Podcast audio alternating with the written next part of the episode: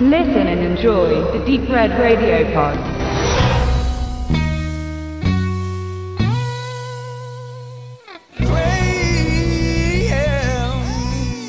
Das Thema der Ungleichbehandlung bei Filmpreisverleihungen wie den Oscars ist sicher kein neues, auch wenn es im letzten Jahr aus verschiedenen Gründen wieder sehr lautstark diskutiert wurde.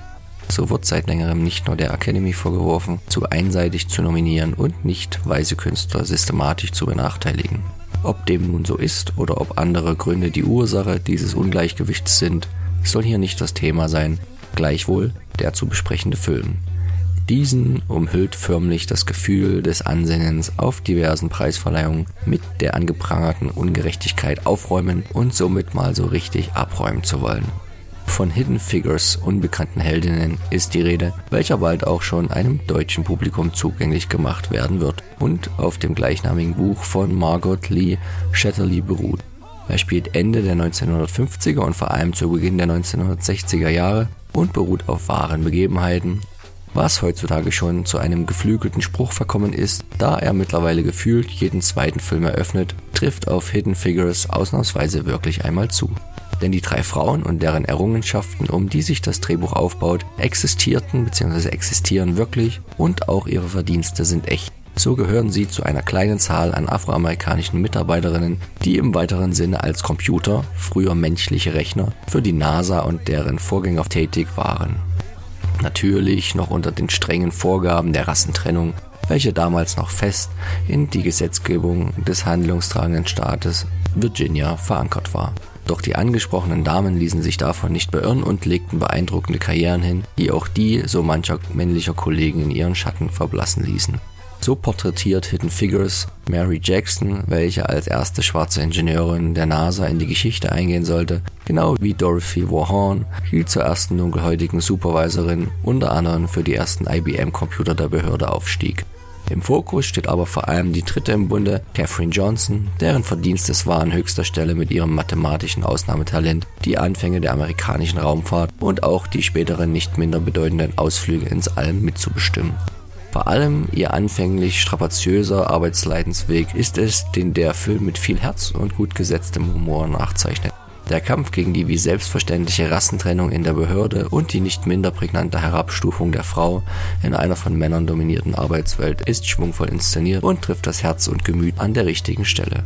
Natürlich will ein Film wie dieser Emotionen beim Zuschauer hervorlocken, was ihm auch vortrefflich gelingt, allerdings tut er dies auf eine ehrliche Art und Weise und nicht über plumpen Zuckerguss. Garant dafür sind vor allem die exzellent aufspielenden Darsteller, angefangen bei den drei besagten Ladies, Taraji P. Henson als Catherine Johnson, Octavia Spencer als Dorothy Warren und Janelle Monet als Mary Jackson füllen ihre Rollen mehr als nur mit Leben, wobei der Film auch sehr davon profitiert, dass die Gesichter der drei im Kino noch weitestgehend unverbraucht sind, was nicht bedeuten soll, dass es sich nicht um gestandene und gut gebuchte Schauspielerinnen handelt.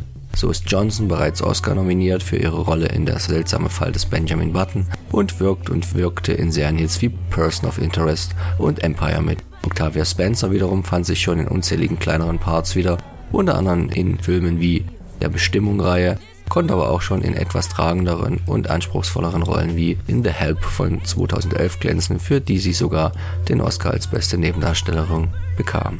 Janelle Monet kommt als Kontrast dazu eher aus der Musik- und Modelbranche, sollte sich aber durch ihre Performance im Film auch die Tür zur langjährigen Schauspielerei weit aufgestoßen haben. Auf langjährige Karrieren blicken auch Kevin, der mit dem Wolf tanzt, Kostner, Kirsten Interview mit einem Vampir Dunst und Jim Big Bang Theory Sheldon Parsons zurück, die den exquisiten Hauptcast vervollständigen und hochwertige Leistungen abrufen. Der Streifen von Regie-Neuling Theodore Melfi, der als Langfilm bisher nur St. Vincent mit Bill Murray und Melissa McCarthy inszenierte, leistet sich produktionstechnisch keine Schwächen und wartet auch unter dem emsigen Mitwirken von Pharrell Williams mit einer musikalischen Untermalung auf, die dadurch fast vergessen lässt, dass der Hauptverantwortliche Hans Zimmer ist, der es sonst ja für gewöhnlich etwas tragender und schwermütiger mag und macht. Wenn man letztendlich doch etwas zum dran rummäkeln suchen möchte, wird man beim Drehbuch fündig, welches die realen Ereignisse und Events zeitlich zum Teil anders setzt und verortet und so natürlich einen filmisch besser passenden Spannungsbogen kreiert, als ihn die Realität bereithielt.